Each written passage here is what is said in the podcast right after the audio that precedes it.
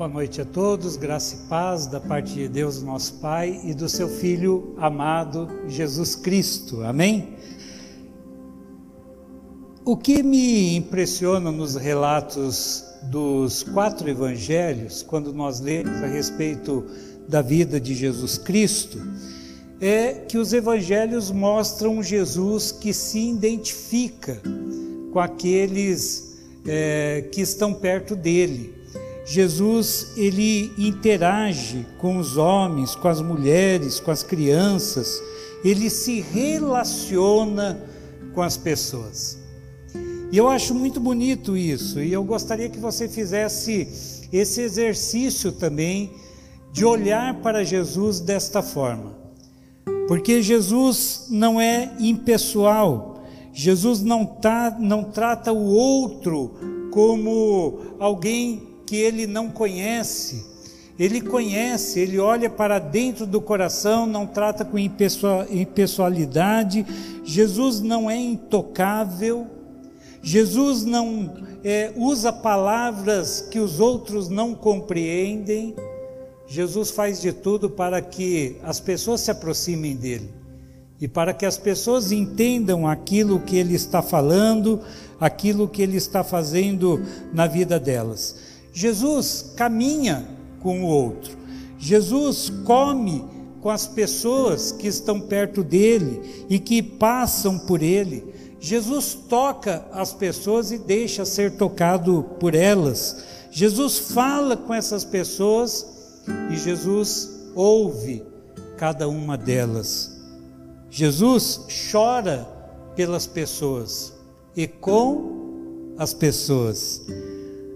No mesmo capítulo 5, nós já vamos daqui a pouco mostrar o texto que nós vamos usar como base, mas no capítulo 5 do Evangelho de Marcos, a partir do verso 21, eu só vou contar a história rapidinho para os irmãos para depois nós lermos o texto. Esse, essa porção da palavra nos mostra que havia uma grande multidão seguindo Jesus. Neste ponto da vida de Jesus, do seu ministério terreno não era algo comum a todas as pessoas, mas aqueles que conheciam a Jesus e aqueles que sabiam que Jesus fazia milagres e aqueles que sabiam que Jesus fazia toda a diferença na vida das pessoas, seguiam Jesus. Jesus não era mais um ilustre desconhecido, não era alguém anônimo, Muitos falavam sobre ele, muitos queriam segui-lo, muitos queriam ouvir as suas palavras, por vários motivos. Jesus não era apenas o filho de um carpinteiro, não. Jesus estava vivendo naquele momento do texto que nós vamos ler daqui a pouco, estava vivendo um momento de assédio um momento de adoração, de perseguição, de ameaças de morte. Mas todos queriam segui-lo, a maioria das pessoas queriam seguir Jesus, e em meio desse contexto aparece uma figura muito interessante. Aparece uma mulher anônima, ela não tinha nome, mas ela tinha uma doença terrível. Ela tinha uma hemorragia e ela foi à procura de Jesus e ela disse: Se tão somente eu tocar nas suas vestes, eu serei curada.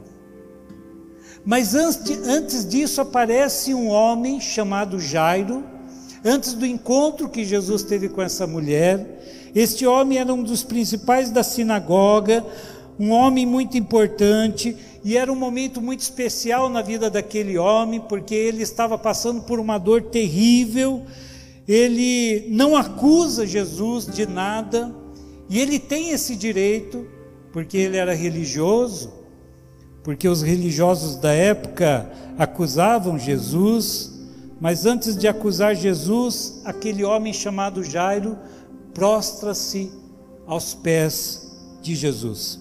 E insistentemente, desesperadamente, ele lhe faz uma súplica Jairo diz: Jesus, minha filha está enferma e quase morta, venha comigo à minha casa e cure a minha filha. Sem argumentar nada, Jesus vai com aquele homem. E enquanto ele ia com aquele homem naquele caminho até a casa daquele homem, ele tem um encontro com a mulher hemorrágica. Mas Jairo, naquela hora, ele estava aflito por causa da sua filha. Ele queria uma solução para o seu problema e ele só via uma saída: Jesus de Nazaré. Jairo deixa então todas as suas prerrogativas de um chefe da sinagoga para ir atrás do socorro divino. E eu posso dizer nesta noite que foi a melhor escolha que ele fez. Ele foi atrás de Jesus. Contudo, no meio do caminho até a casa do sacerdote, eu gosto de repetir isso. Jesus ainda faz um milagre maravilhoso na vida daquela mulher que eu acabei de falar. E o Evangelho de Marcos, capítulo 5, versículos 25 a 34 mostra essa, esse milagre maravilhoso. Mas eu quero ler o texto onde nós vamos basear a mensagem desta noite. Marcos capítulo 5, acompanhe comigo, a partir do verso 35, diz assim: Falava ele ainda quando chegaram alguns da casa do chefe da sinagoga, a quem disseram: Tua filha já morreu porque ainda incomodas o Mestre? Mas Jesus, sem acudir a tais palavras, disse ao chefe da sinagoga: Não temas, crê somente. Contudo, não permitiu que alguém o acompanhasse, senão Pedro e os irmãos Tiago e João. Chegando à casa do chefe da sinagoga, viu Jesus o alvoroço, os que choravam e os que pranteavam muito. Ao entrar, lhes disse: Por que estáis em alvoroço e chorais? A criança não está morta, mas dorme. E riram-se dele. Tendo ele, porém, mandado sair a todos, tomou o pai e a mãe da criança e os que vieram com ele e entrou onde ele estava. Tomando-a pela mão, disse: Talita cumi, que quer dizer menina, eu te mando, levanta-te. Imediatamente a menina se levantou e pôs-se a andar, pois tinha doze anos. Então ficaram todos sobremaneira admirados, mas Jesus ordenou-lhes expressamente que ninguém o soubesse e mandou que dessem de comer a menina. Eu quero rapidamente destacar alguns pontos nesta passagem que podem nos trazer consolo que podem nos mostrar que verdadeiramente Jesus é aquele que nos traz esperança. Jesus é aquele que faz com que o povo de Deus seja um povo esperançoso em meio ao caos, a dificuldade, a doença, a tristeza, a dor. O primeiro ponto diz que Deus se importa com a nossa dor. Versículo 35 a 36 eu creio que não é demais a gente repetir novamente. Versículo 35 diz: Falava ele ainda quando chegaram alguns da casa do chefe da sinagoga, a quem disseram: Tua filha já morreu, porque ainda incomodas o mestre. Mas Jesus, sem acudir a tais palavras, disse ao mestre da sinagoga: Não temas, crê somente. Deus se importa com a nossa dor. Deus se importa. Deus se importa com a sua dor. Deus sabe aquilo que você está vivendo. Deus sabe aquilo que nós estamos passando em meio a essa pandemia, em meio aos horrores da vida, em meio a um mundo tenebroso. Jesus sempre se importa com as pessoas.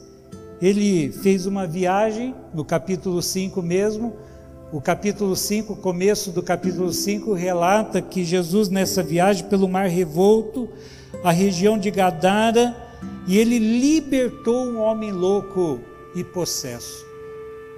Agora, ele caminha espremido por uma multidão para ir à casa de um líder, de um líder da sinagoga, mas no meio do caminho para o seu trajeto para conversar com uma mulher anônima. Essa mulher não tinha nome, mas essa mulher tinha uma dor. essa mulher tinha um problema. Então vejam, irmãos, que as pessoas passam por Jesus e Jesus encontra essas pessoas, e todo encontro que é feito com Jesus e as pessoas, alguma coisa acontece, o milagre, a bênção de Jesus sobre as pessoas, e nós podemos dizer com toda certeza: Jesus se importa com você que está aqui nesta noite, com você que está assistindo e está participando deste culto de forma remota, através da da mídia social, da mídia da internet, né? Eu quero dizer que a sua causa toca o coração de Jesus. A palavra que Jesus declara para este homem, Jairo, é uma palavra que ele está declarando a nós nesta noite também, mas é uma palavra de fé, é uma palavra de esperança. Não temas, crê somente. Era fácil para Jairo crer em Jesus enquanto a sua filha ainda estava viva. Mas agora a desesperança bate novamente o coração daquele homem. Quando as circunstâncias fogem ao nosso controle, também somos levados a desistir de crer. Nós já ficamos desesperançosos também e talvez não queremos mais crer em tudo que a Bíblia nos fala, em tudo aquilo que sabemos que Deus é capaz de fazer por nós. Contudo, Deus não está alheio a nada. Deus não está alheio às nossas questões, Ele se preocupa com as nossas dores. A palavra de Deus é para mim, a palavra de Deus é para você, a palavra de Deus é para todos que estão ouvindo esta mensagem é a mesma que ele declara, que Jesus declara a Jairo: não temas, crê somente. Às vezes nós queremos racionalizar a nossa fé, muitas vezes nós queremos encontrar a chave da questão, muitas vezes nós queremos que a ciência nos explique aquilo que é da fé, aquilo que devemos crer somente, crer somente. Creia em Deus, creia em Jesus Cristo, acolha essa palavra no seu coração nesta noite, meu amado irmão, minha amada irmã. Nós estamos vivendo os tempos difíceis, sim, tempos dolorosos demais, tristezas, lágrimas, dores, angústias, frustrações, medos. Mas o que nos conforta é saber que Jesus está atento a tudo ele conhece as nossas dores, nada passa despercebido aos olhos daquele que tudo vê, e a palavra de Deus diz que Ele enxugará dos nossos olhos toda lágrima. Deus se importa com a sua dor. Outra coisa que nós vemos no texto e podemos extrair do texto é os imprevistos. Imprevistos versus propósitos divinos. Enquanto a mulher com hemorragia recebe graça, pai daquela menina que vai ao encontro de Jesus, ele vive o inferno na sua vida. Jairo deve ter ficado aflito quando Jesus interrompe a caminhada que estava fazendo com ele até a sua casa para atender uma mulher anônima, para atender uma mulher que apareceu do nada e Jairo estava com pressa. Jesus, vamos logo à minha casa. Que isso? Vai parar essa mulher, ninguém conhece essa mulher. Mas mesmo que nós sejamos anônimos para o mundo, nós somos conhecidos de Deus. Nós fomos feitos à imagem e semelhança do Pai. Nós temos igualdade aos olhos de Deus porque foi Deus que nos fez, Ele nos ama, nós somos filhos deste Deus tão amoroso. Mas Jesus não estava tratando apenas da mulher enferma, enquanto Ele estava curando a mulher enferma, Ele estava cuidando também de Jairo. A demora de Jesus muitas vezes é pedagógica, algumas vezes parece que Jesus está atrasado, e eu me lembro do episódio onde Jesus chega à aldeia de Betânia, Lázaro, seu amigo, já estava sepultado há quatro dias. Marta pensa que Jesus estava atrasado e vai ao encontro de Jesus. Mas Jesus levantou Lázaro da sepultura. Aleluia. Nada apanha Jesus de surpresa. Os imprevistos, os imprevistos na vida dos homens não frustram os propósitos divinos de Deus. Deus tem promessa para a sua vida e talvez você esteja achando que Deus está atrasado, Jesus não chega, mas quando ele aparece, quando ele parece estar atrasado, é porque ele está fazendo algo de novo, porque ele está tratando as nossas feridas, porque ele está ministrando a vida de cada um de nós, e ele está fazendo sim algo melhor e maior do que nós pensamos. Talvez você teve que adiar algo na sua vida por causa da pandemia. Muitos tiveram que fazer isso. Milhões de jovens, de adultos, de idosos tiveram que resetar as suas vidas. Muitas pessoas apresentaram sintomas relacionados a medos, a inseguranças. Até crianças estão sendo vitimizadas com medo, com insegurança. Nós vemos pessoas enfermas, nós vemos pessoas morrendo todos os dias, vemos o comércio fechado, vemos as escolas fechadas, salões de festas fechados. Quantos casamentos foram adiados? Já estavam marcados para serem realizados no ano passado e nesse ano. O desemprego, a enfermidade, projetos adiados, sonhos interrompidos eu não sei qual tem sido a sua luta, eu não sei qual tem sido a sua dor, mas eu sei que Deus tem sempre o melhor para os seus filhos. Creia em Deus, Ele sempre está e estará no controle de todas as coisas. E o texto que o pastor Márcio leu no começo é o texto que eu uso agora, porque dele e por meio dele, para ele são todas as coisas, a ele, pois, a glória eternamente. Aleluia. Glória ao nosso Pai. Glória ao nosso Pai. Outra coisa, o versículo 36 mostra que nós não precisamos temer as más notícias. Preste atenção nisso, porque eu sei que muitas pessoas estão ouvindo más notícias todos os dias.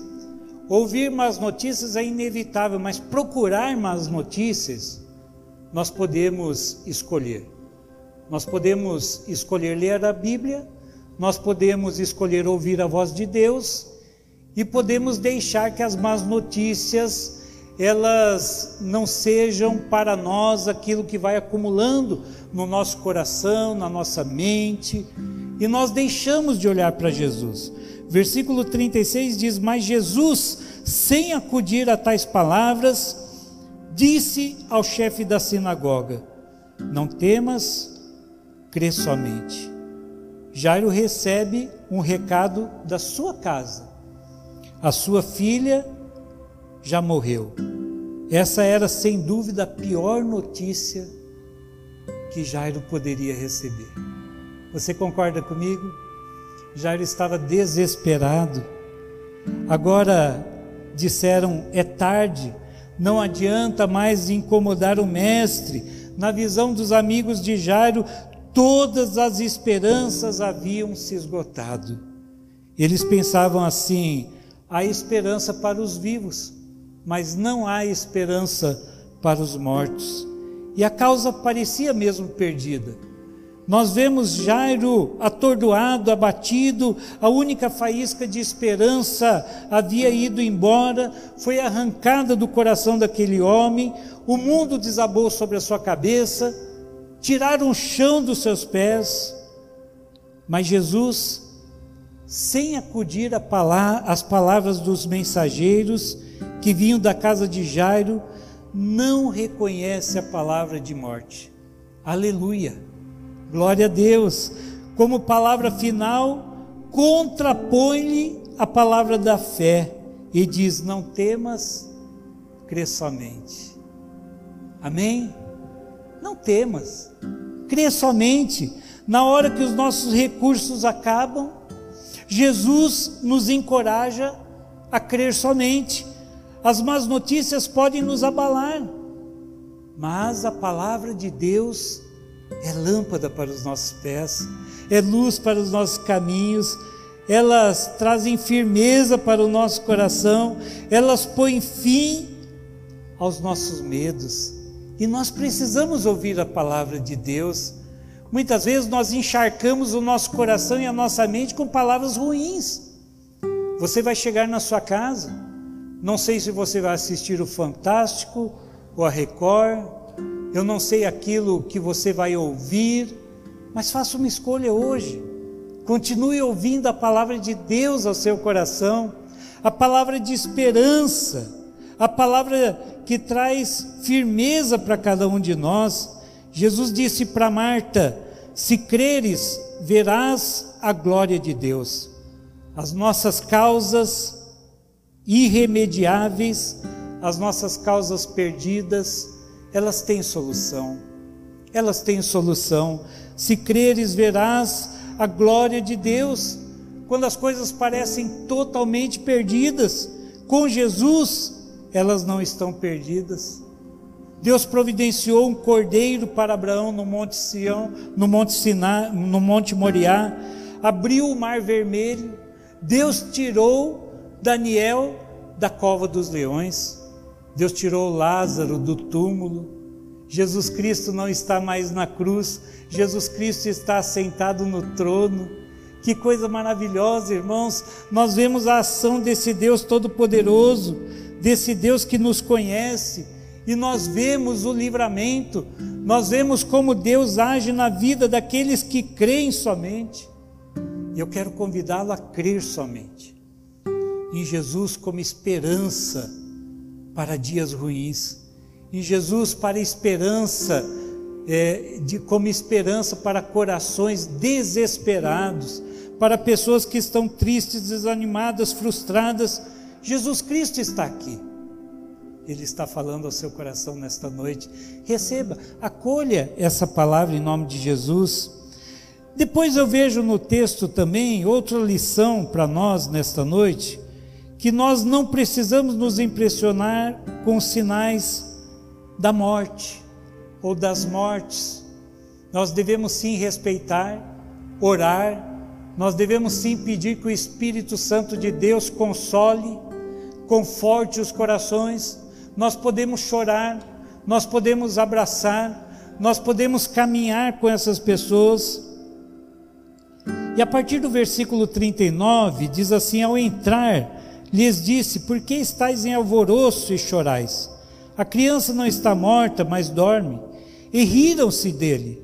Tendo ele, porém, mandado sair a todos, tomou o pai e a mãe da criança e os que vieram com ele e entrou onde ela estava. Tomando-a pela mão, disse: Talita cume, que quer dizer menina, eu te mando, levanta-te. Menina, eu te mando, levanta-te. Os que estavam ali lamentando, aqueles que foram informar Jairo, os próprios pais sabiam que a criança estava morta. Contudo, Jesus diz que ela estava apenas dormindo. Olha que coisa linda, irmãos. Isso daí para o nosso coração nesta noite é, fortalece a cada um de nós. Jesus não vê da mesma forma que o homem vê. Jesus é o dono da vida. Ele é aquele que nos fez com o Pai.